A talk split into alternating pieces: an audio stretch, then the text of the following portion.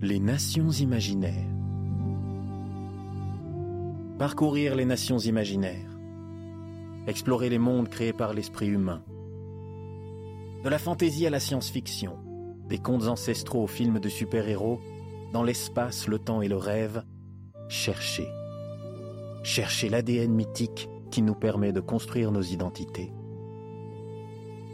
Car nous sommes de la même étoffe dont sont faits les rêves.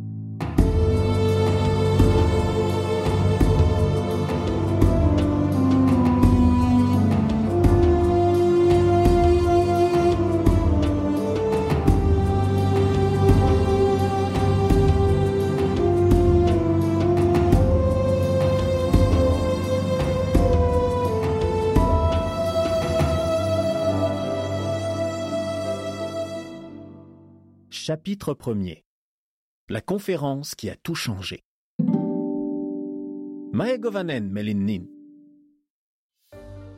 Il faut bien l'admettre. Quand on fait des études supérieures dans les îles britanniques, on peut avoir la chance de le faire dans des cadres proprement enchanteurs. Prenez Oxford par exemple. Là, à l'ombre des arbres centenaires près de la paisible Tamise, vous étudierez dans la plus ancienne université anglo-saxonne et tous ces siècles de sagesse cumulés dans les vénérables bâtiments médiévaux vous feront vous sentir un peu comme à Poudlard. Leguardium Leviosa. Ou bien Cambridge. Là, à l'ombre des arbres centenaires près de la paisible Cam, vous étudierez dans la deuxième plus ancienne université anglo-saxonne et tous ces siècles de sagesse cumulés dans les vénérables bâtiments médiévaux vous feront vous sentir comme à Poudlard. Expelliarmus. Ou alors le Trinity College de Dublin. Là, à l'ombre des arbres centenaires près de la paisible Liffey, vous y étudierez dans la plus ancienne université d'Irlande. Et tous ces siècles de sagesse cumulés dans les vénérables bâtiments médiévaux ne manqueront pas de vous faire vous sentir comme à Poudlard. Expecto patronum.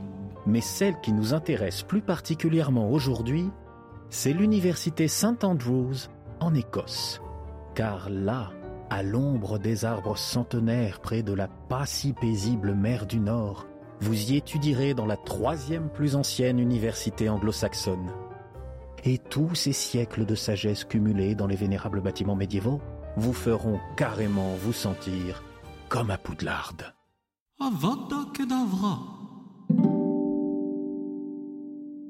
Et c'est ici, en 1938, soit en 38 avant moi-même, que commence ce podcast, alors qu'un vent de panique souffle le long des vénérables couloirs de St. James. En effet, il n'y a plus personne pour assurer la prochaine conférence Andrew Lang. Andrew a été poète, critique, auteur et anthropologue. Sa spécialité était l'étude des religions, des mythes et légendes et surtout des contes, dont il a récolté et publié 12 volumes. Andrew, si tu veux, c'est un peu le Grimm du Royaume-Uni. Ainsi, après sa mort en 1912, l'université St. James où il fait une partie de ses études décida de lui rendre hommage en inaugurant, à partir de 1927, une série de conférences portant son nom, dédiées à son œuvre ou à des sujets couvrant l'un de ses champs d'études. Ces conférences existent d'ailleurs toujours, la dernière a eu lieu le 16 février 2021, pour la première fois en ligne. Et donc, en 1938, c'est le drame. La conférence devait à la base être assurée par Gilbert Murray, grand spécialiste de la tragédie grecque, dont la carrière l'a mené à Oxford ou Harvard. Impliqué en politique dans des œuvres humanitaires, c'était un invité prestigieux. Seulement voilà, il a décommandé. Il fallait passer au plan B. Le plan B, c'était Lord Macmillan, qui n'était pas moins que Lord Peel in Ordinary, c'est-à-dire qu'il était juge dans l'ancêtre de l'actuelle Cour suprême britannique. Il avait des doctorats honorifiques en droit dans une dizaine d'universités, dont St. James. Seulement, pris par ses nombreuses responsabilités, Lord Macmillan se décommanda également.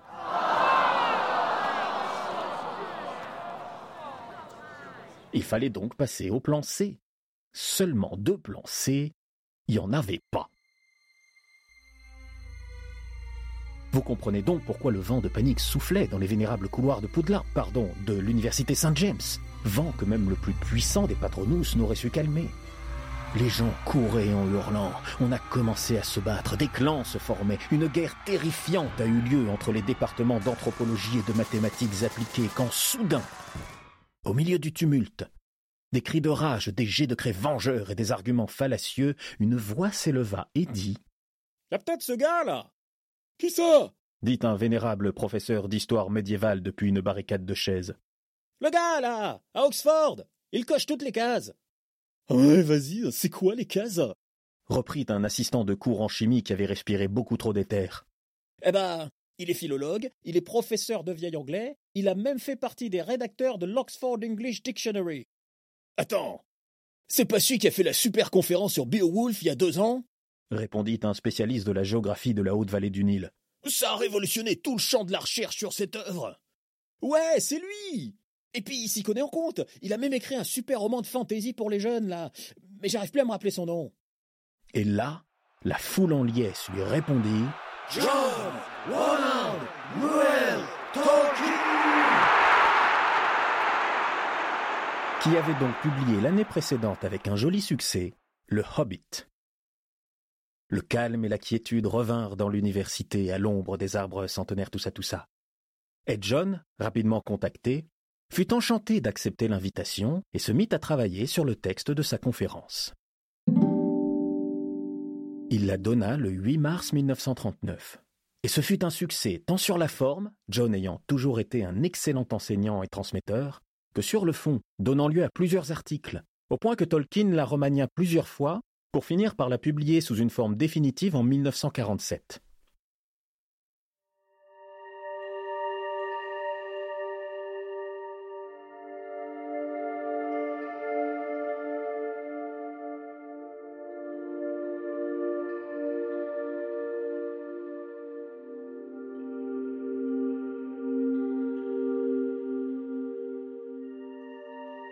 Le texte de cette conférence est fondateur pour moi. Au-delà de son pur côté académique, elle est aussi une ode à l'imaginaire, à la fierté d'être rêveuse, d'être rêveur. C'est le point de départ de ce podcast, de tout le projet Taliesin et du tourisme de l'imaginaire.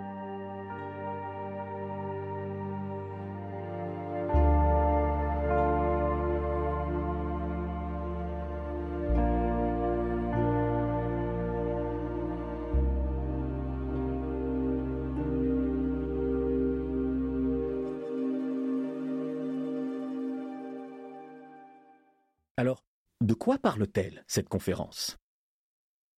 Elle s'intitule Du conte de fées et parle du conte de fées. Bon, en même temps, c'est une conférence, hein, on n'est pas là pour faire dans le suspense. Cependant, Tolkien ne cherche pas à y étudier scientifiquement les contes, à les classer, à en analyser les structures ou à en rechercher les origines. Il ne s'estime pas assez spécialiste du domaine et laisse donc ça aux anthropologues et autres folkloristes. Quant à nous, nous aurons très vite un épisode pour aborder ce sujet passionnant. John se pose la question de la fonction des contes de fées, non pas comme le sociologue, mais comme celui qui les écoute, les lit, les vit. Que nous apportent les contes de fées quand on les apprécie? Mais avant de nous perdre dans la forêt des contes, contemplons un peu les fées. Pour Tolkien, comme dans les anciennes traditions, les mots fées et elfes sont synonymes. Oubliez donc les adorables petites choses ailées virevoltant gaiement dans les sous-bois, mais ramenez plutôt en mémoire les grandes créatures immortelles, mystérieuses et mélancoliques à la beauté douloureuse, comme Morgane, Oberon ou Galadriel.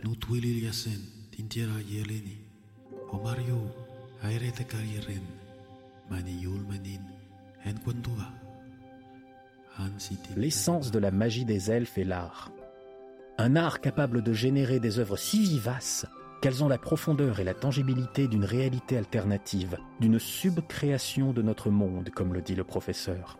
Ces mondes ont une qualité d'enchantement qui plonge l'auditrice, le lecteur, dans une fiction à laquelle elle peut et veut croire, voire s'identifier.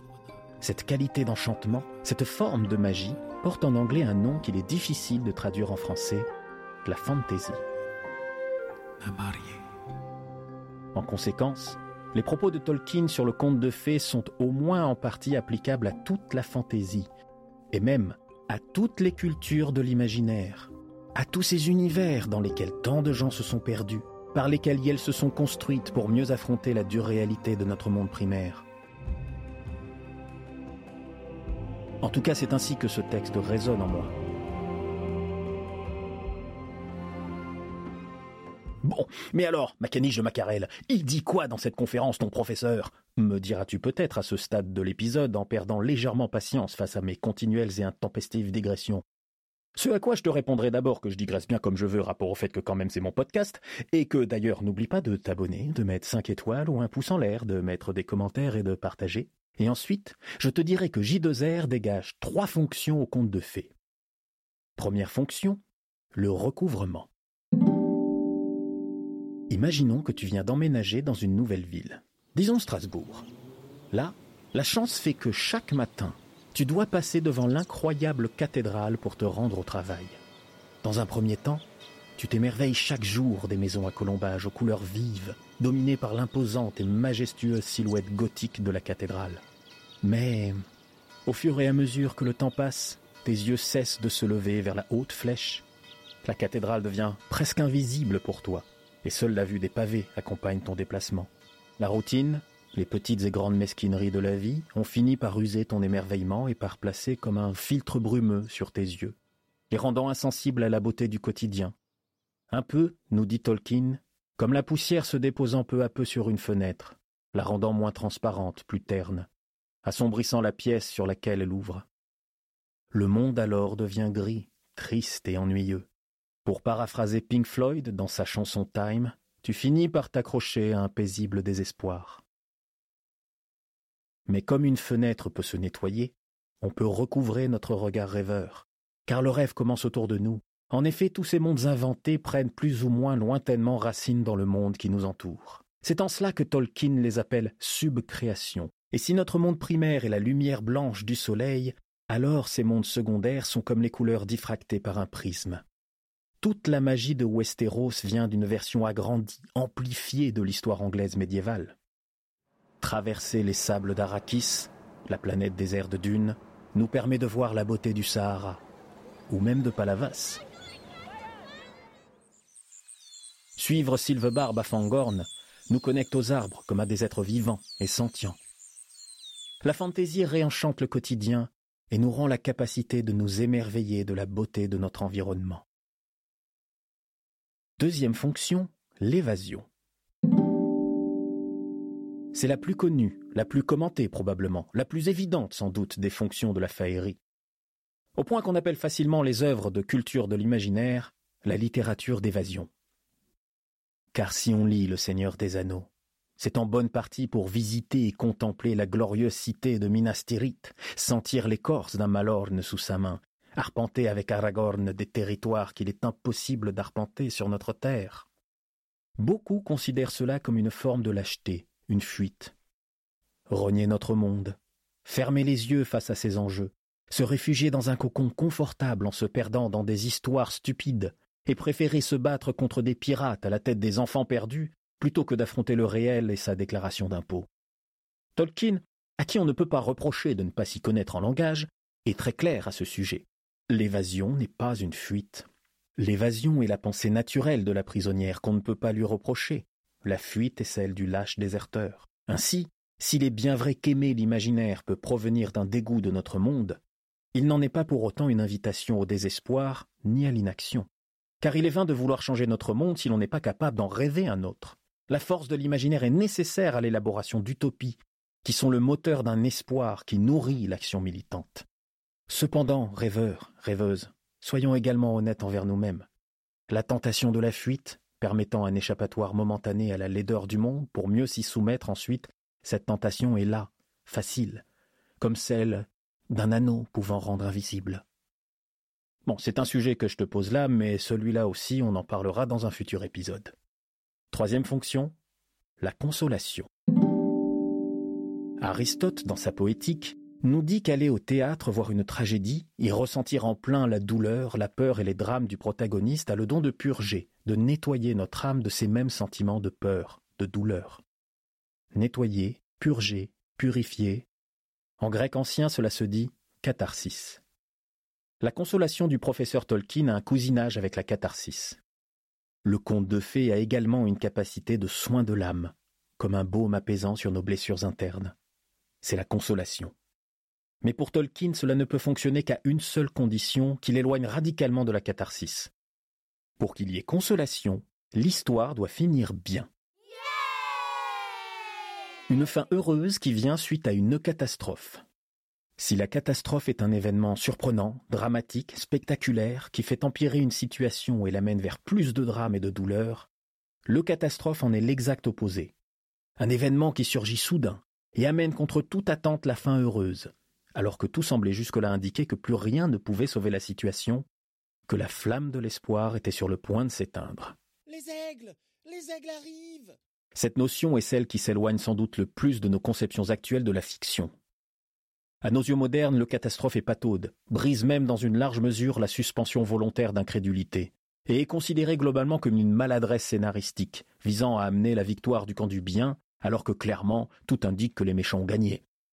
Cela n'est pas réaliste, et fait accuser l'auteurice du grave crime de manichéisme, souvent pris comme un synonyme de naïve bêtise. C'est nul Pour le professeur pourtant elle est essentielle à la consolation de l'âme. Peut-être cette vision hautaine de la fin heureuse par le catastrophe en raconte beaucoup sur nous, sur comment la laideur du monde nous influence jusqu'au cœur de nos fictions, jusqu'à nous priver de cette capacité d'imaginer sans que notre esprit ne s'en offusque, une fin improbablement heureuse, alors que le cumul des catastrophes, aussi hasardeuses soient-elles, ne nous fera pas sourciller. Peut-être sommes-nous tellement résignés à être écœurés, révoltés par les injustices du quotidien, que nous trouvons anormal de ne pas ressentir la même chose à la sortie d'une œuvre de fiction, même celle décrivant un univers pourtant censé fonctionner avec des règles radicalement différentes d'une autre. Envisager que la bienveillance, l'abnégation, l'amour, en un mot que le bien puisse agir en ce monde et même triompher, nous apparaît comme ennuyeux, voire comme une insulte à notre intelligence. D'ailleurs, cette dernière phrase a dû te sembler dégoulinante de bons sentiments bien naïfs aux confins du ridicule. À vous. Allez, à vous. À vous que tu y as pensé au discours sur le pouvoir de l'amour et de l'amitié, hein?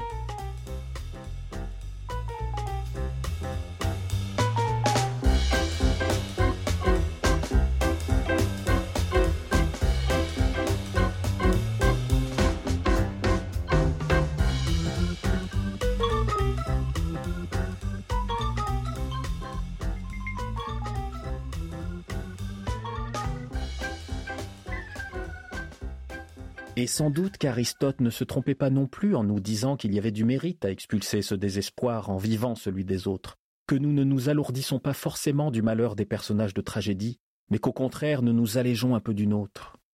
Mais ça aussi c'est un sujet que je laisse en suspens pour le moment parce que le manichéisme aura son propre épisode plus tard. Eh ben ça me fait des épisodes à faire, hein Je crois que si cette conférence a eu autant de succès, c'est qu'elle porte en elle une graine, qui a poussé dans le terreau de mon esprit et qui germe aujourd'hui dans ce podcast. Recouvrement, évasion, consolation. Ces trois mots nous disent que les cultures de l'imaginaire ne sont pas un simple refus du monde, ni un déni du réel.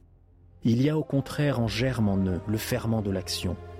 Ne pas se résigner à la laideur du monde, rêver de beauté et d'un monde meilleur, croire envers et contre tout que l'on peut faire naître cette beauté dans notre réalité, ne pas abandonner l'espoir nous devons réapprendre à rêver, rendre sa noblesse à l'imaginaire. Certaines personnes portent en elles cette sensibilité à la fantaisie et ont la capacité de s'immerger pleinement dans ces univers parallèles. On les appelle geeks, nerds, moi je préfère rêveurs. Arpenter d'autres mondes comme Cyrano de Bergerac qui imagina les empires du soleil, parcourir l'Atlantide de Platon, aller sur la Lune avec Jules Verne, dans le monde des morts avec Gilgamesh, sur Terre-Mère avec Ursula Le Guin, embarquer sur l'Enterprise et aller là où l'humanité n'est jamais allée, chevaucher des dragons, devenir le compagnon de Don Quichotte, être un chevalier de la table ronde, un sorcier ou un Jedi. Pour qui porte cette sensibilité, ces univers sont à peine moins tangibles que le nôtre et font partie de nous parfois autant que le nom du pays inscrit sur notre carte d'identité. Et leurs habitants sont les modèles avec lesquels nous nous sommes construits. Ce sont nos nations imaginaires, celles grâce auxquelles le recouvrement, l'évasion et la consolation sont toujours à une pensée de nous. Celles qui pourtant sont si loin de notre univers que la liberté intérieure qu'elles nous offrent est par définition hors d'atteinte du quotidien. Celles qui nous permettent de toujours résister, car il nous sera toujours possible de rêver recouvrement, évasion, consolation. Dans ce podcast, nous allons explorer ces nations imaginaires et aller à la rencontre de personnes qui ont pu se bâtir par les mondes de la fantaisie, de la science-fiction, d'anciennes civilisations, de la culture populaire ou moins populaire, qui se sentent autant citoyens de la comté que de la France. Rêver, c'est résister.